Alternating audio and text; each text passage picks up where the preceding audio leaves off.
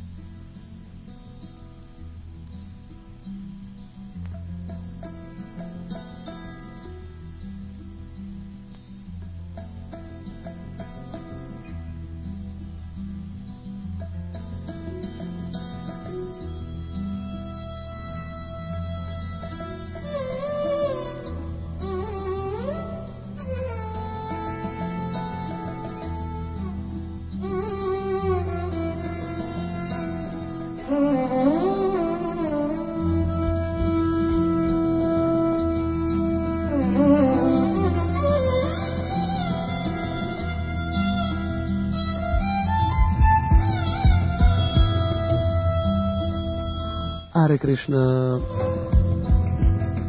Eccoci qui anche oggi per una nuova puntata di Sulle rive del Gange al microfono Param Guru Das.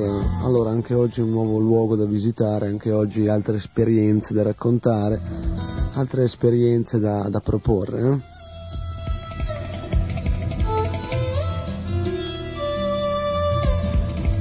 Eh? Sulle rive del Gange un viaggio per capire. Tante sono le esperienze che ci possono fare maturare delle realizzazioni. L'esperienza del viaggio in un luogo santo può veramente farci maturare delle realizzazioni spirituali che ci avvicinano alla comprensione di qual è la nostra relazione con Dio. Luoghi santi sono quei luoghi dove Krishna o uno dei suoi avatar, una delle sue manifestazioni che di volta in volta, di era in era, discendono su questo pianeta, luogo santo è il luogo in cui Krishna ha manifestato dei divertimenti chiamati lila. Traduciamo la parola lila con divertimenti o passatempi proprio per indicare che Dio Krishna non è costretto come noi ad agire.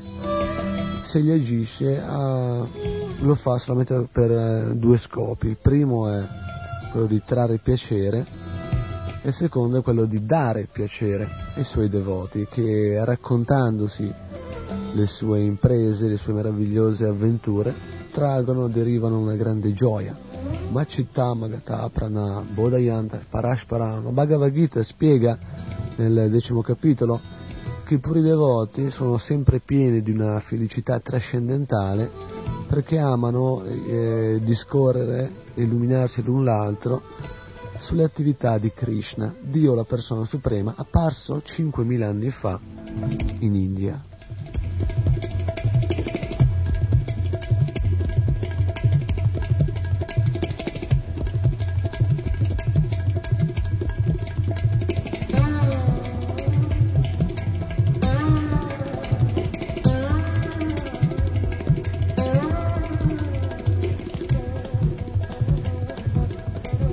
Tanti sono questi luoghi di pellegrinaggio chiamati Dham o Tirtha, questi sono dei termini che indicano appunto questi santi luoghi dove i pellegrini, dove le persone sincere nella loro ricerca, nell'evoluzione spirituale, si recano per trovare dei precisi riferimenti.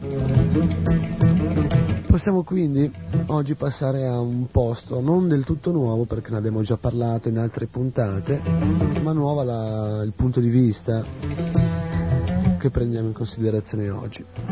Parleremo di Jagannath Puri, un luogo meraviglioso sull'oceano in Orissa, la parte orientale dell'India sotto il Bengala c'è questo stato, Orissa, e in Orissa ci, si trova questo famosissimo posto anche da un punto di vista turistico, ma soprattutto da un punto di vista spirituale e devozionale da migliaia, migliaia, migliaia di anni, Jagannath Puri.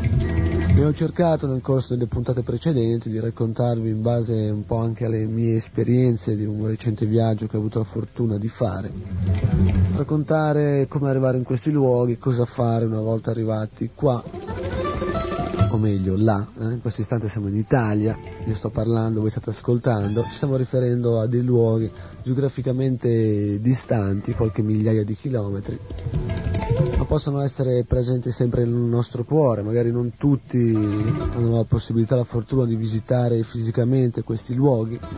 Dobbiamo capire che quando uno possiede nel proprio cuore una ferma devozione per Sri Krishna, anche i santi luoghi di Krishna si manifestano nel cuore del, del devoto sincero. Una luce nuova oggi per Jagannath Puri, raccontando non io personalmente ciò che ho vissuto nel mio soggiorno in questo luogo, mi sono fermato circa 20 giorni,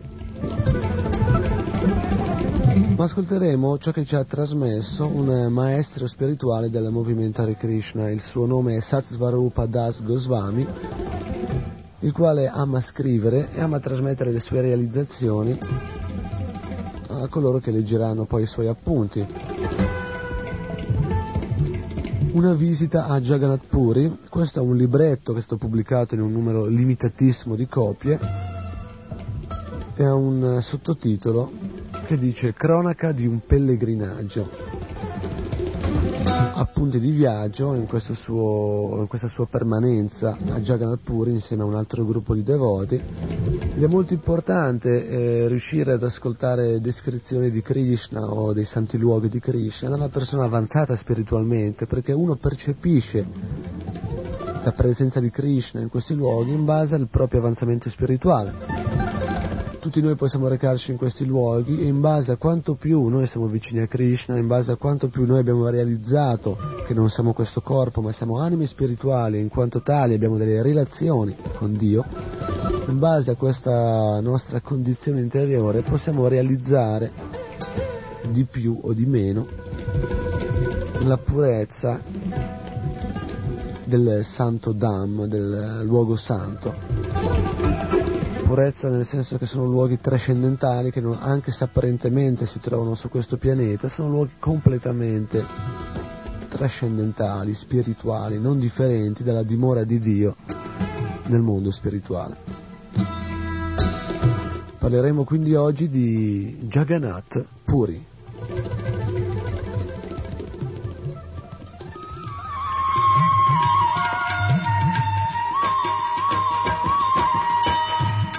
आगे चले।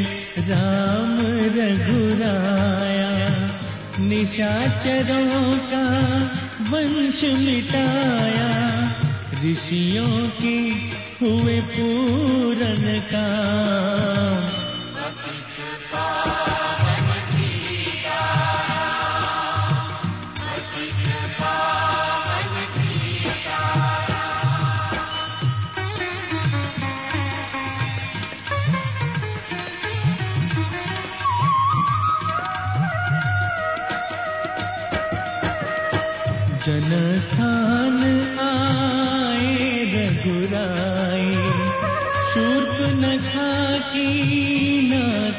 कटाई हर दूषण को मारे राम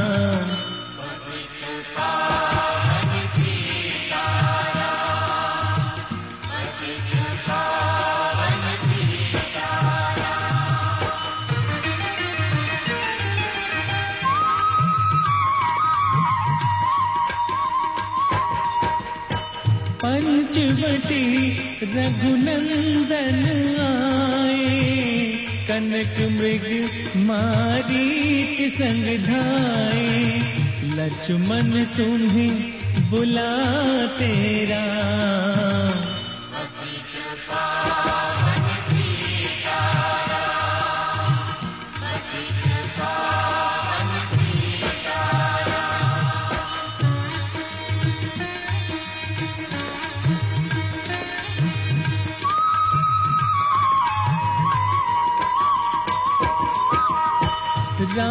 ब्राह्मण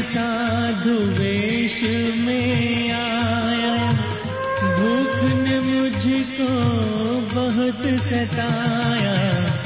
दीक्षा दो ये धर्म का काम।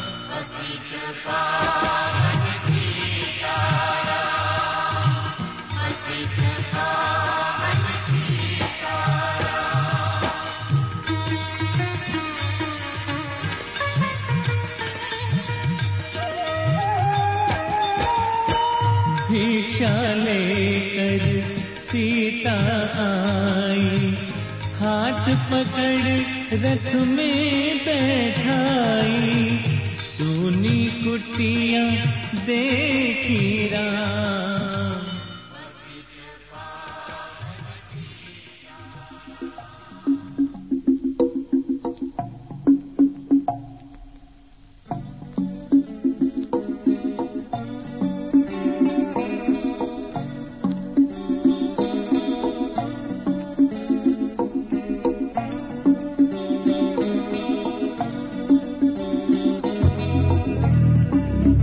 Rive del Gange, allora abbiamo fatto una prefazione, abbiamo introdotto il tema, l'argomento di oggi, abbiamo ascoltato un brano musicale e ora è arrivato il momento, eh? È arrivato il momento di raccontare qualcosa in relazione a questo meraviglioso luogo, Jagannath Puri. Puri significa città, Jagannath significa Nat, signore, Jagat, universo, la città del Signore dell'universo, Jagannath Puri.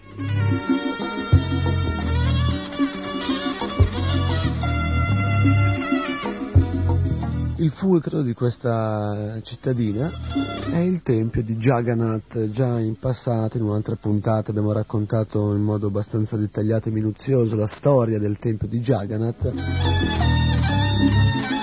Tempio all'interno del quale c'è una grande e bellissima forma di Krishna chiamata appunto Jagannath, Signore dell'Universo. Ed è ancora pratica oggi, presso il tempio di Jagannath, di non permettere l'entrata a tutti coloro che non seguono severamente la cultura vedica, conosciuta come induismo. Anche ai tempi di Sri Chaitanya Mahaprabhu, grandi santi come Haridas Thakur, il maestro, l'acharya del canto dei santi nomi di Krishna, anche Srila Rupa Goswami oppure Srila Sanatana Goswami, i quali ebbero dei precedenti legami con i musulmani a causa di lavoro, ebbero dei problemi per entrare nel tempio di Jagannath. In realtà, su invito di Sri Chaitanya Mahaprabhu, essi sarebbero potuti entrare nel tempio, ma umilmente non entravano nel tempio di Jagannath perché si sentivano persone inferiori. Comunque dobbiamo sapere che Sri Chaitanya Mahaprabhu, che non era differente da Krishna, era Dio stesso, che impersonava il ruolo di un puro devoto per insegnarci come comportarci da puri devoti, e non essendo differente da Krishna, essendo Dio stesso, Chaitanya Mahaprabhu era anche Jagannath presente sull'altare del tempio di Jagannath Puri, andava personalmente a trovare tutti i giorni Rupa, Sanatana Goswami e Haridas Thakur. Allo stesso modo, qualche volta succede anche a noi, membri della società ISKCON, Movimento Internazionale per la Coscienza di Krishna, che ci sia negato l'ingresso a qualche tempio in India, specialmente qui nel tempio di Jagannath Puri. Comunque non dovremmo sentirci dispiaciuti perché quando noi siamo impegnati a cantare il Mahamantra Hare Krishna, Krishna stesso è presente Krishna si unisce ai devoti che cantano il suo santo nome. Quindi non c'è affatto da essere infelici se non c'è permesso di entrare in alcuni templi. Dobbiamo essere infelici piuttosto di non essere in grado di percepire che Krishna è presente quando noi cantiamo i suoi santi nomi.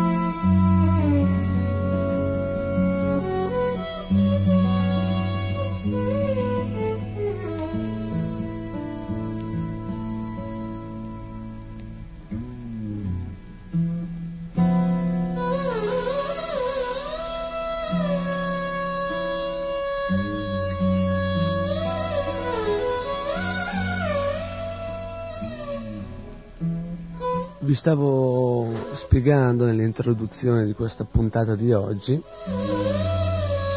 che avremmo preso spunto da un viaggio che ci è stato raccontato da un devoto, uno dei maestri spirituali del movimento Hare Krishna. Il suo nome è Satsvarupa Das Goswami.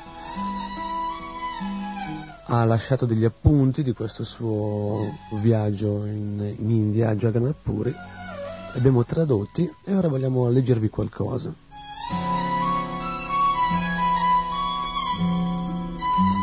Una schiacciante maggioranza di persone vede il Signore Krishna in modo relativo. Anche se essi sanno che Krishna è Dio, percepiscono che ci sono molte versioni di Dio eh, da molte differenti culture. Per la maggior parte degli esseri, la loro formazione culturale non dice assolutamente niente di Sri Krishna. Per un predicatore del movimento Hare Krishna cresciuto in Occidente, parlando a dei non devoti, è duro solo ignorare tutto ciò e capire che sta parlando a gente che accetta Krishna come il bene supremo.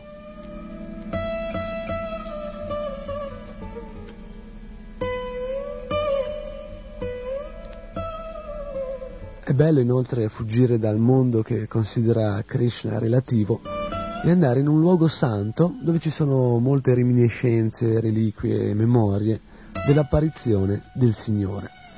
Ciò ti dà la possibilità di ricordarlo direttamente. I tirtha, i luoghi santi, ti riportano agli shastra, ai testi sacri, e così in modo rinnovato puoi riconoscere l'importanza degli shastra, dei testi sacri.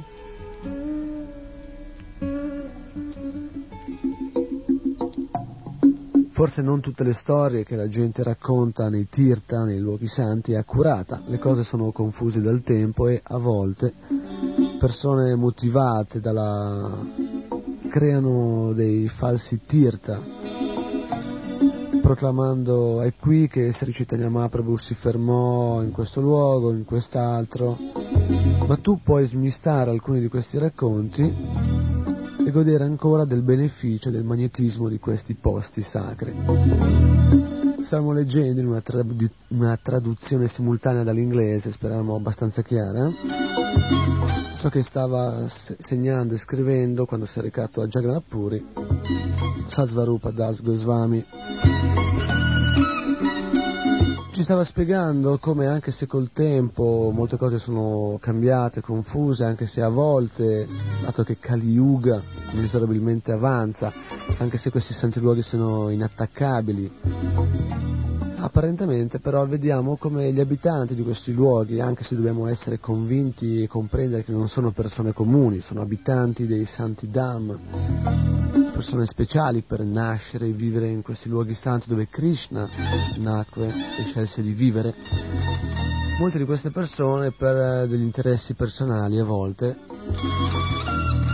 spacciano dei luoghi per degli altri, ad esempio a volte capita di vedere un posto dove ci viene spiegato eh, è qui che Sri Chaitanya Mahaprabhu svolse questa attività, questo passatempo, questo divertimento, magari a volte in un altro luogo ci viene detto la stessa cosa, no, è qui.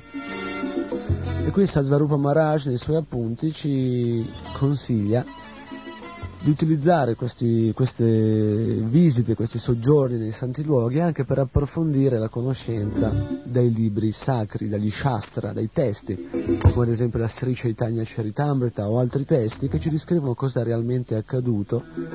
E quindi senza ombra di dubbio possiamo capire quali sono le, le storie che ci vengono raccontate autentiche, quali sono le storie che ci vengono raccontate in modo distorto, dove si sono verificati certi fatti e in questo modo poter realmente apprezzare sia il luogo che stiamo visitando, considerandolo e comprendendo la sua autenticità, e sia apprezzando i testi sacri che ci danno delle informazioni precise, assolute.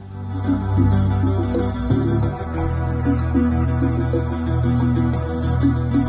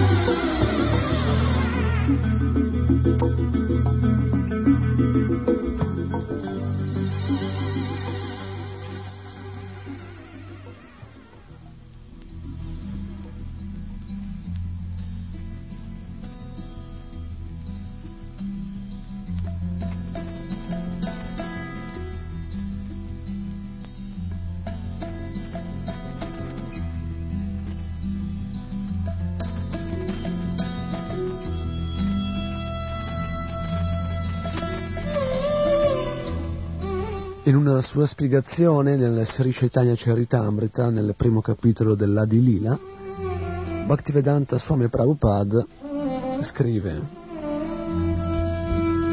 Andare in un santo luogo, un tirta, e dividere la tua presa di coscienza con altri devoti e amici è un altro modo di pregare.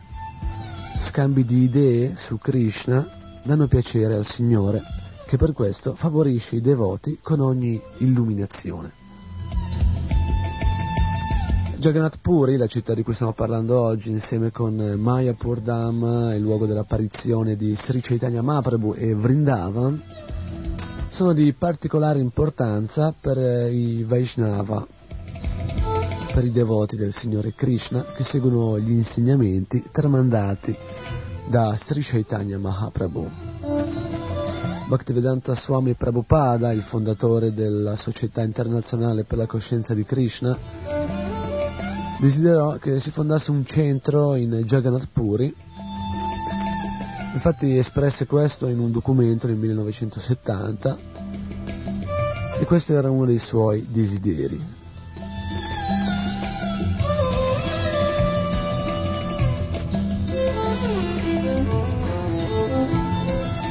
Partiamo ora dal viaggio vero e proprio che abbiamo intenzione di narrarvi, non basterà una puntata, ne occuperemo più di una in questo Sulle rive del Gange per riportarvi le esperienze di un devoto che recandosi in questo santo luogo ha lasciato degli appunti, ha scritto e ora insieme vedremo di leggere e commentare.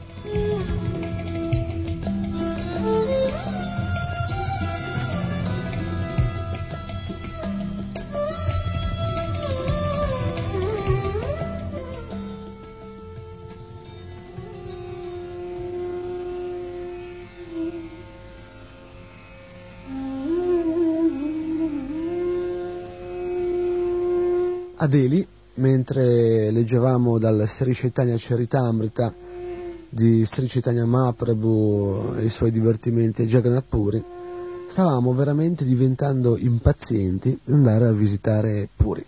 Qualcuno disse, ma c'è lo sciopero dei treni, c'è lo sciopero degli aeroplani. Così, anche se non possiamo andare a recarci a Puri, leggiamo e assaporiamo i divertimenti di Sri Chaitanya Mahaprabhu. Così possiamo fare anche noi, senza recarci in questi santi luoghi se non abbiamo la possibilità. Possiamo ascoltare RKC, Radio Krishna Centrale, possiamo leggere i meravigliosi libri che narrano di queste attività di Sri Chaitanya Mahaprabhu e possiamo trarre lo stesso beneficio, anche se in un modo differente, che possiamo trarre recandoci in questi santi luoghi. I devoti, stavamo leggendo, erano a Delhi, a capitale dell'India, stavano decidendo di andare a visitare Puri, c'era sciopero, c'erano dei problemi, ma in un modo o nell'altro Krishna ha arrangiato che tutti poterono andare a visitare questo santo luogo a punti di viaggio. Sto volando verso Bhuvaneshwar, in Orissa. Spero, leggendo del Signore Chaitanya Mahaprabhu e vedendo i luoghi santi, che io possa apprezzare almeno una goccia della sua devozione. Ho parlato con un uomo russo sull'aeroplano, era molto entusiasta dello yoga. Ascoltato, ha ascoltato un'intera cassetta di Srila Prabhupada che cantava, ha preso un parat, una preparazione indiana, prasadam, eh, cibo offerto a Krishna da noi, e gli ho regalato la Bhagavad Gita così com'è, fantastico.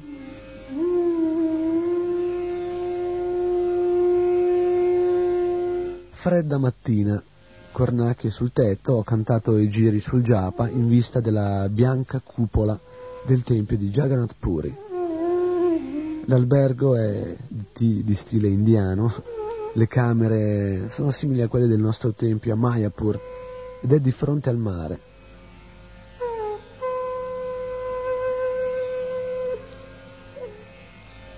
Questo è il mare dove Sri Chaitanya Mahaprabhu svenne, questa è la sabbia dove Chaitanya Mahaprabhu corse velocemente, da confondere le dune di sabbia per la collina Govardhan, questo è il vento che portò le sue urla. E ogni giorno e ogni notte il vento geme, il suono del mare lava.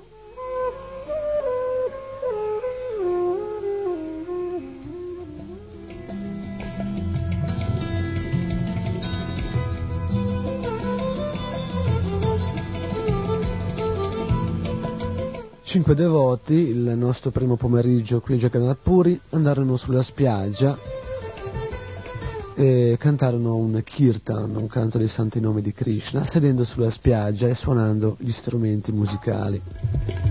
Mentre stavo leggendo dal Sri Chaitanya Charitamrita, un uomo venne da noi e cercò di venderci delle collane di corallo. Poi un altro uomo si avvicinò, soffiando in una conchiglia, e quando ci vide disse Haribol, Hare Krishna, recitò un verso dallo Srimad Bhagavatam, Narayana Namaskrityam Armchaiva Narottamam.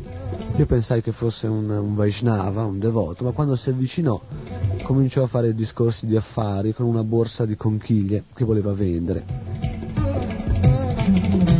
Quando gli ripetemmo che non volevamo comprare niente, se ne andò bruscamente. Un altro venditore di collane di corallo si unì a noi nello stesso tempo e quando vide che non avremmo comprato niente, se ne andò via anche lui. Nostra visita è in gennaio. Pensavamo che sarebbe stato caldo, ma le mattine erano fredde. Un uomo vende conchiglie sulla spiaggia, un altro vende corallo, ma noi non vogliamo questo. Non sanno che noi siamo venuti per essere vicini al Signor Chaitanya Mahaprabhu spesso e sovente anche per noi devoti occidentali, molte persone in India, anche nei luoghi santi, eh, si avvicinano allo stesso modo come magari si avvicinano dei turisti. Molti non riconoscono i devoti occidentali come autentici devoti di Krishna, forse a causa delle nostre origini poco virtuose, poco braminiche. Eh? Molti considerano degno di appartenere a, alla religione hindu solamente coloro che appartengono a una tradizione rigorosamente hindu con persone che da generazioni e generazioni non mangiano carne e mantengono uno standard eh, speciale, uno standard particolare che è quello richiesto per poter servire Krishna. Niente intossicanti, niente abbattimento di animali, niente consumo di carne. Però Chaitanya Mahaprabhu con le sue istruzioni e in modo più preciso Bhaktivedanta Swami Prabhupada, il fondatore del nostro movimento per la coscienza di Krishna, ci hanno spiegato che non è importante in che famiglia si nasce, l'importante è come ci si comporta, qual è il nostro tipo di coscienza. Possiamo essere nati anche in una famiglia di mangiatori di carne, ma possiamo avere maturato devozione per Krishna, abbandonato queste cattive abitudini e ora essere degni di poter entrare in un tempio di Krishna, poter servire Krishna direttamente, in questo modo purificarci e tornare nel mondo spirituale. Leggiamo ora un capitolo di questi appunti di viaggio sotto il titolo di Vietato entrare.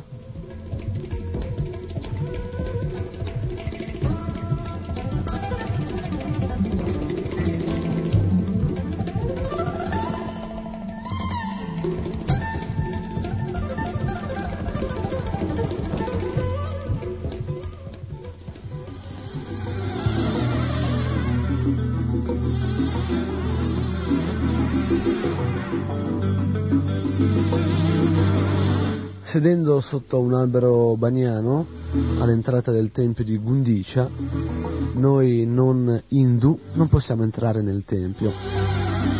Oggi sento che anche il sentimento di non entrare può essere visto in termini di servizio devozionale. Io non posso entrare nel gusto del santo nome, io non posso entrare completamente nella dolcezza di ascoltare i divertimenti di Krishna, io non posso entrare nel regno della poesia devozionale Vaishnava e non posso aprire una breccia nella mia riluttanza alla preghiera. Continuo a pensare che dovremmo fare un Harinam, un canto dei santi nomi per le strade, davanti alla Shimadvar, la porta principale del Tempio, ma non lo stavamo facendo. Bhaktivedanta Swami scrive non dispiacetevi che non possiate entrare nel Tempio. In realtà la giusta attitudine devozionale dovrebbe essere quella di, di dire a Krishna Krishna, sei molto misericordioso, nonostante noi non siamo qualificati per entrare nei tuoi templi, ci sono tanti templi nei quali noi possiamo entrare e solamente alcuni all'interno dei quali non possiamo recarci. Invece generalmente la nostra tendenza sbagliata è quella di dire ma come mai non ci fanno entrare? Noi devoti, noi così bravi, eh? noi così avanzati spiritualmente, non abbiamo il diritto di entrare in questi templi. Dovremmo invece invertire, cambiare la nostra visione e ringraziare Krishna per la possibilità che ci dà di avvicinarlo. Quante volte abbiamo la possibilità di cantare il suo santo nome, che non è differente da lui, e non riusciamo a entrare nel gusto di questo santo nome.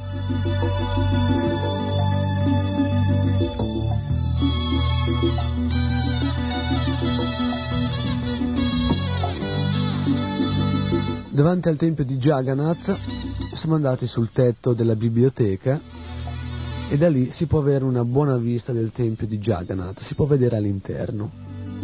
Un tempio veramente grande, circondato da quattro mura dalla lunghezza di centinaia di metri. Un tempio veramente grande all'interno del quale ogni giorno migliaia e migliaia di pellegrini si recano in visita. Dietro il tempio c'è una grande casa per le cucine. È spiegato che ci sono 752 fornelli per cucinare, 752. Tantissimi devoti che cucinano per Jagannath.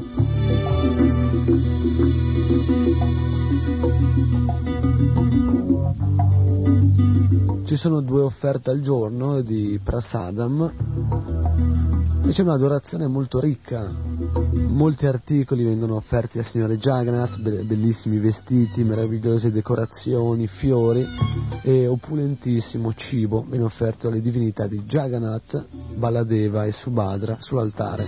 Jagannath, Signore dell'universo, è Krishna ed è il centro della vita degli abitanti di Jagannath Puri.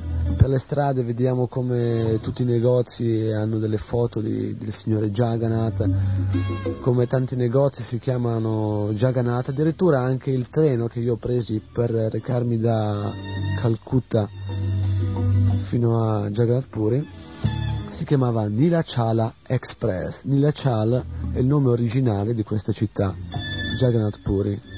L'espresso del Signore Jagannath, c'è anche il Jagannath Express, l'espresso del Signore dell'universo. Tutto rotea intorno a Jagannath Krishna in questa città, così come in tutti gli altri luoghi santi dell'India. Alcuni li abbiamo già visti, alcuni li vedremo nelle prossime puntate. Ad esempio Vrindavan, il luogo dove Krishna scelse di nascere, di, di apparire o perlomeno di svolgere i suoi divertimenti d'infanzia, è un posto speciale, una città dove tutti sono devoti, dove tutti i negozianti, dove tutti gli abitanti, le persone, tutti quanti cantano i nomi di Krishna. Ho visto alcuni negozianti che mentre aspettano i clienti canticchiano Hare Krishna, Hare Krishna, Krishna Krishna, Hare Hare, altri che quando ti incontrano ti salutano dicendo Jai Radhe Syam, Radha è la compagna di Krishna e Sham significa Shamasundara, uno dei tanti nomi di Krishna, Dio. E così a Jagannath Puri, così ad Ayodhya, luogo dove nacque Sri Ramachandra, così a, a Mayapur, il luogo dove nacque Chaitanya Mahaprabhu, tutti in questi luoghi santi, tutti gli abitanti che vivono in questi meravigliosi posti,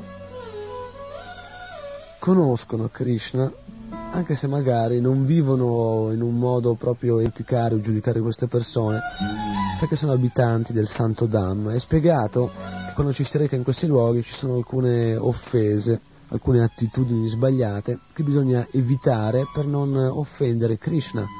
Tra queste è spiegato che non bisogna vedere come persone comuni gli abitanti dei santi luoghi e addirittura neanche i pellegrini che si recano a visitare questi luoghi non vanno visti come persone mondane, persone comuni.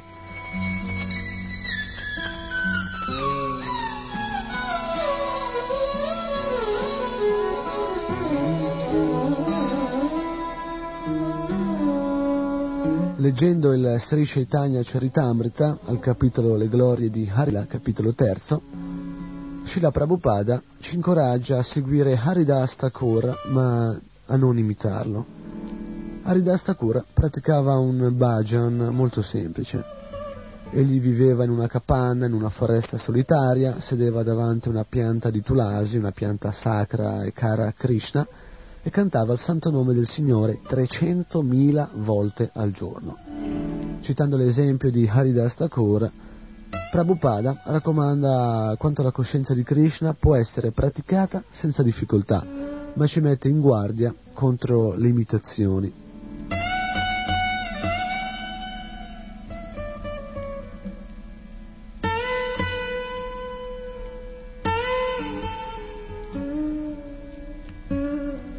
Un devoto dovrebbe essere sempre e costantemente assorto nel cantare i santi nomi di Krishna, giorno e notte. Ognuno dovrebbe sforzarsi il più possibile, anche voi, eh, magari a casa durante i vostri lavori domestici, oppure quando siete in macchina, oppure quando camminate per strada, oppure quando siete in ufficio, in fabbrica o a scuola, potete cantare il Mahamantra, recitare questo mantra. Mantra significa colui che ha il potere di liberare mana, la mente. eh. Uno può cantare questo santo nome, purificare, liberare la mente per lasciare spazio, un varco alla presenza di Krishna. Krishna è nel nostro cuore, ma noi pensiamo poco spesso a lui. Più delle volte siamo assorti in pensieri di godimento materiale. Dobbiamo invece purificare la nostra mente, spazzare via, ceto dharpana marjana, spazzare via le- i desideri materiali, tutte le contaminazioni che nel corso degli anni, delle vite ripetute, si sono depositate proprio come della polvere su uno specchio e non lasciano vedere la brillantezza dell'anima. Uno dovrebbe seguire l'esempio di Haridas Thakur, ma in nessun caso imitarla. Nessuno di noi può cantare il Mahamantra Hare Krishna 300.000 volte al giorno. Spiegato che questo tipo di canto è per eh, i Mukta Purusha, le anime liberate. Tuttavia noi possiamo seguire il suo esempio cantando 16 giri di Mahamantra Hare Krishna. Questo è ciò che ci ha indicato Bhaktivedanta Swami Prabhupada. Cantate Hare Krishna, cantate ogni giorno su una corona chiamata Japamala 16 giri minimo.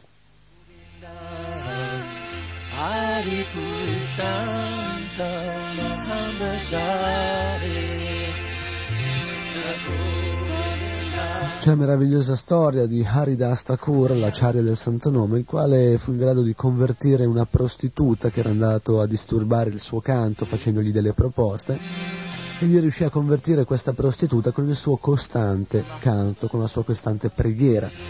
Quando ella si arrese a, lui, accettandolo come maestro spirituale, egli le raccomandò canta il mantra Hare Krishna continuamente e rendi servizio alla pianta di Tulasi ai puri devoti di Krishna. Hare Krishna Krishna Krishna Bhaktivedanta Swami Prabhupada in relazione a questo avvenimento nell'Antialila del Chaitanya Charitamrita dice nel nostro movimento per la coscienza di Krishna insegniamo ai nostri seguaci a cantare il mantra Hare Krishna continuamente sui grani della corona, il japa.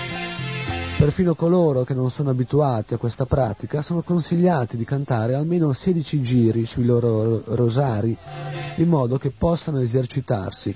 Del resto, Sri Chaitanya Mahaprabhu ha raccomandato Trinedapi Sunishana Tarorapi Sahishnuna Amani Manadena Kirtaniya Sadahari.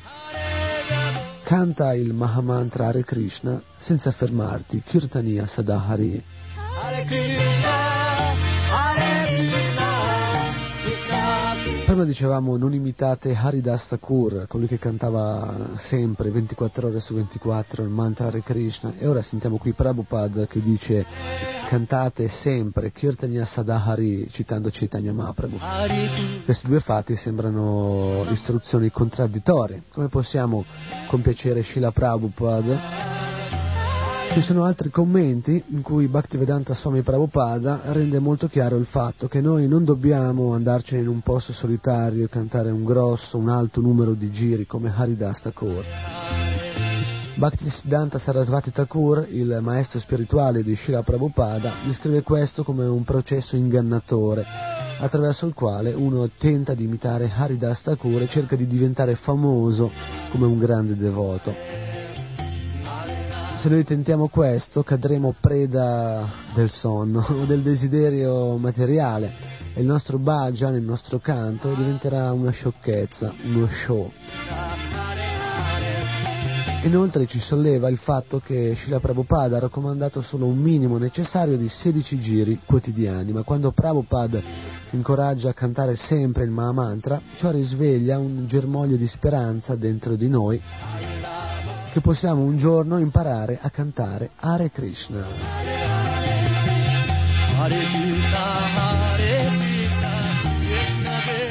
Imparare a cantare Hare Krishna non vuol dire imparare a modulare in un modo piacevole esteriormente questo canto, non vuol dire avere una bella voce. Imparare a cantare bene Hare Krishna significa imparare a sviluppare una attitudine devozionale che faccia in modo che il nostro canto del mantra Hare Krishna sia gradito a Dio, a Krishna.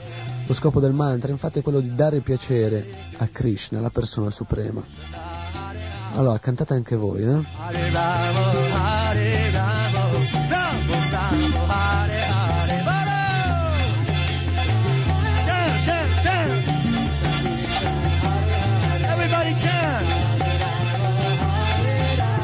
Everybody Chant, canta il nostro devoto di cui vi stiamo facendo ascoltare una registrazione. Everybody Chant, tutti quanti sono invitati a cantare, anche voi, eh?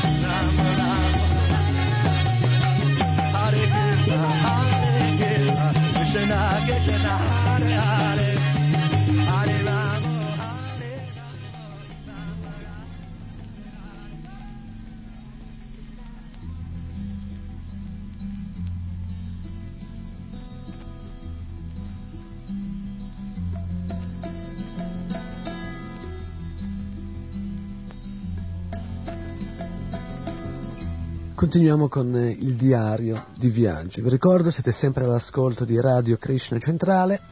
Questo programma è Sulle rive del Gange. Da quando siamo venuti qui a Jagannath Puri c'è la luna calante, ma al mattino alle ore 6.45 c'è un sole dorato. Srila Prabhupada in uno dei suoi libri scrive non dispiacetevi se ci sbarrano la strada per entrare al Tempio, ma noi siamo dispiaciuti di non eh, cantare il nome di Jagannath con amore perché vorremmo sempre essere pieni di beatitudine. Brahma Bhutta Prasanatma, Nashachati Nakanshati. Camminando sulla spiaggia con un devoto, il suo nome è Madhumangala Das, Stavo sognando ad occhi aperti. Cosa succederebbe se riuscissi a cantare sempre e non potessi fermarmi nella recitazione del canto Hare Krishna con grande piacere? Ma Prabhupada vuole che noi attendiamo a numerosi doveri. Andate avanti a combattere, diceva Srila Prabhupada.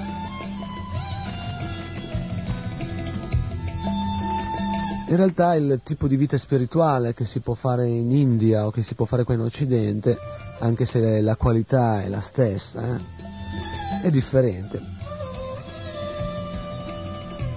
Quando Srila Prabhupada lasciò l'India per recarsi in Occidente aveva un piano ben preciso di come avrebbe diffuso questo movimento nei paesi occidentali, in Europa, in America, impostando tutto sulla predica, facendo capire come la cosa più importante è sì naturalmente dedicare anche una vita spirituale a una propria evoluzione personale, ma soprattutto dedicare come una missione ad aiutare gli altri.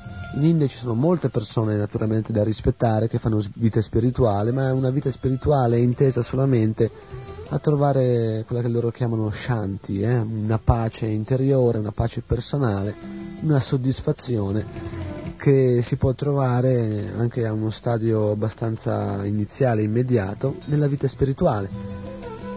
Leggendo ciò che riguarda Krishna, pregando Krishna, recitando preghiere in relazione a Dio e conducendo una vita sana e, e semplice, uno trova immediatamente, specialmente nei luoghi santi, Shanti, la pace.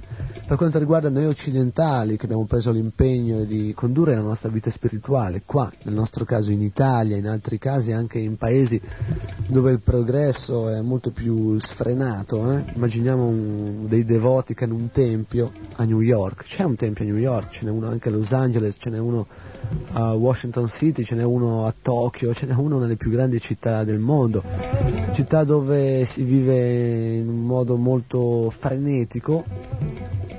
Come far eh, combaciare queste due situazioni? Fare vita spirituale e vivere in una metropoli. Non è difficile. Tutto sta nella nostra attitudine devozionale. Uno può essere un ottimo devoto anche nel centro di Milano, di Roma o di Pechino, come può esserlo in un luogo santo sulle rive dello Yamuna, a Vrindavana, in una città dove ci sono 5.000 templi, oppure a Jagannath Puri, dove ogni giorno si recano in visita migliaia di pellegrini, di devoti. che per le strade incontriamo con il japa in mano, la corona, il rosario, sui cui grani cantano e recitano il mantra Hare Krishna o altre preghiere. Bhaktivedanta Swami Prabhupada ci ha insegnato che possiamo utilizzare tutto, eh? possiamo utilizzare tutto, anche la tecnologia moderna, il progresso cosiddetto, che in ultima analisi è un grande regresso, comunque tutto quanto può essere impegnato al servizio di Krishna, non dobbiamo rigettare quelle che sono le innovazioni tecnologiche, non dobbiamo rifiutarle, dobbiamo solamente essere intelligenti e sapere come utilizzarle. In questo istante io sto utilizzando un mixer abbastanza complesso, un microfono frutto di alta tecnologia, sto utilizzando dei registratori, dei nastri, sto utilizzando tante cose che magari 50 anni fa non c'erano, quindi è frutto di tecnologia nuova, è frutto di progresso e nella maggior parte dei casi è frutto anche di degradazione, il progresso, la tecnologia è frutto di un impoverimento di valori spirituali ma un maestro spirituale autentico, e tale è Srila Prabhupada, ci ha insegnato a utilizzare tutto per la vita spirituale. Noi possiamo utilizzare le stesse cose che un materialista usa per degradarsi, per dimenticare Dio, utilizzare le stesse cose per ricordarci Dio. Srila Prabhupada fa spesso un esempio, proprio come la corrente elettrica può essere utilizzata per far andare un frigorifero, cioè un apparecchio che attraverso un motore raffredda un ambiente, la stessa corrente elettrica, la stessa energia può essere utilizzata per far andare un termosifone, qualcosa che riscalda un ambiente, stessa energia, due effetti opposti, stessa causa, energia elettrica, effetti differenti, da una parte il freddo, dall'altra il caldo. Così anche noi possiamo utilizzare l'energia materiale, possiamo utilizzare le automobili, il denaro, la ricchezza, un appartamento, una radio, come in questo caso, in modi differenti. Voi in questo istante avete un apparecchio radio, se mi state ascoltando, state ascoltando RKC, state ascoltando discorsi spirituali che sono finalizzati ad aiutare tutte le persone ad avvicinarsi a Dio è una vostra scelta, state usando bene quell'apparecchio per crescere spiritualmente, per elevarvi. Potete anche usare lo stesso apparecchio per eh, degradarvi o perlomeno per eh, dimenticarvi di Dio. In che modo? Schiacciando un altro bottone, voltando una manopola, ascoltando magari discorsi poco intelligenti, discorsi che spingono la coscienza umana ad avvicinarsi a quella animale potete ascoltare un tipo di pubblicità che spinge l'uomo a, a crescere una serie di desideri che in realtà non ha, una serie di esigenze che sono completamente lontane da quelle che sono le reali esigenze di noi, noi come esseri spirituali, noi come anime. Possiamo fare questa scelta, voi la state facendo, state ascoltando Radio Krishna Centrale, noi abbiamo fatto questa scelta Abbiamo aperto dei templi, abbiamo dei ristoranti, abbiamo delle stazioni radio, abbiamo dei libri. Cerchiamo di utilizzare tutto questo, abbiamo anche delle automobili, abbiamo tante cose. Abbiamo anche dei videoregistratori che però usiamo per eh, dare la possibilità ai nostri ospiti che ci vengono a trovare tutte le domeniche o anche nel corso della settimana di vedere dei film fatti da noi, coscienti di Krishna, dei film che ci aiutano a sviluppare amore e devozione verso Dio dei film che ci aiutano ad avvicinarci attraverso il ricordo a Dio, oppure ai suoi puri devoti, come ad esempio dei documentari che raccontano la vita di Bhaktivedanta Swami Prabhupada, puro devoto di Dio, maestro spirituale e fondatore del movimento Hare Krishna. Questione di scelte, in ultima analisi, questione di sincerità.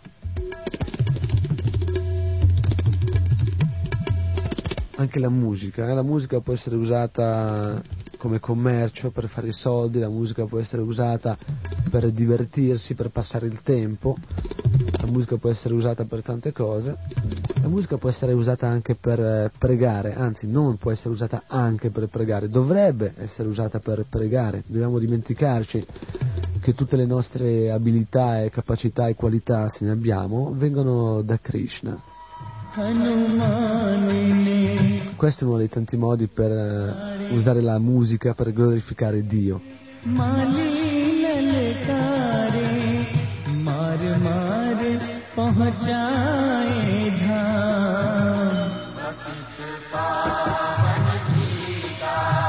Patita Pavan Sitaram. Ramachandra, una delle tante manifestazioni di Dio, è descritta qui come Patita Pavan, liberatore delle anime cadute.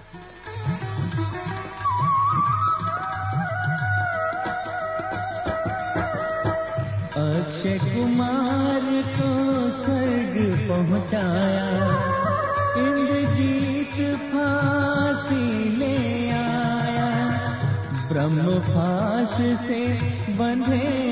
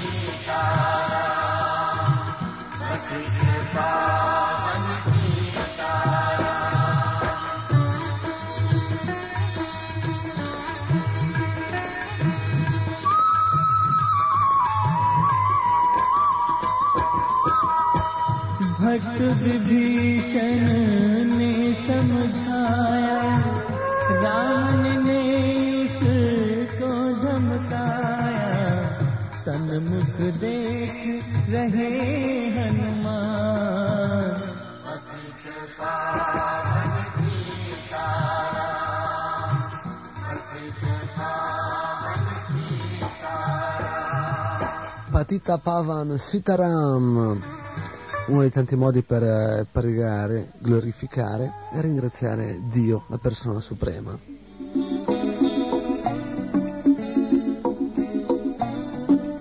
Stiamo avvicinando alla chiusura di questa nostra puntata odierna di Sulle rive del Gange.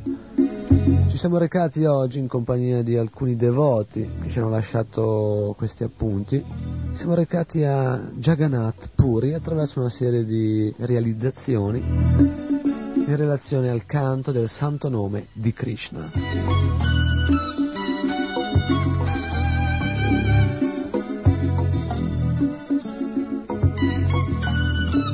Prima di salutarvi e lasciarvi a un appuntamento per la prossima puntata di Sulle rive del Gange, vorrei farvi ascoltare un altro canto del Mahamantra Hare Krishna e nuovamente invitarvi, invitarvi a cantare, cantare insieme a noi, è molto facile, 16 parole, 16 nomi di Dio da imparare, da cantare in ogni evenienza. eh. Cantate i santi nomi di Krishna.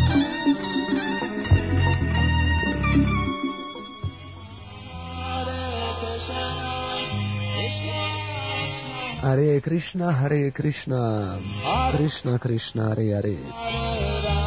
Hare Rama, Hare Rama, Rama Rama, Hare Hare.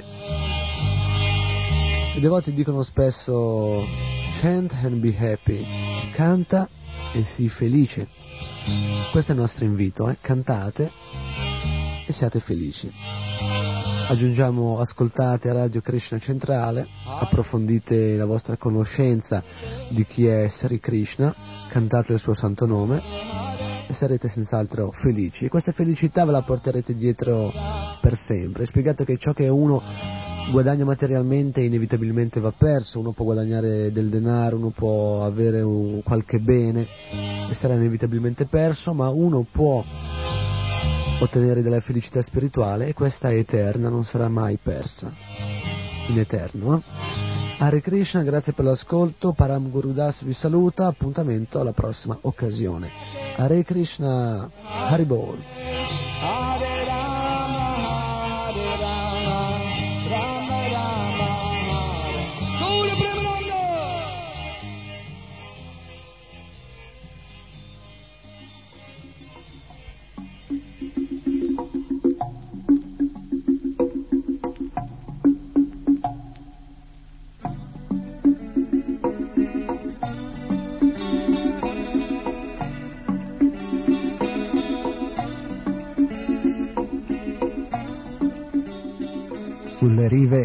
Gange. Guida ai luoghi santi dell'India. Un viaggio per capire.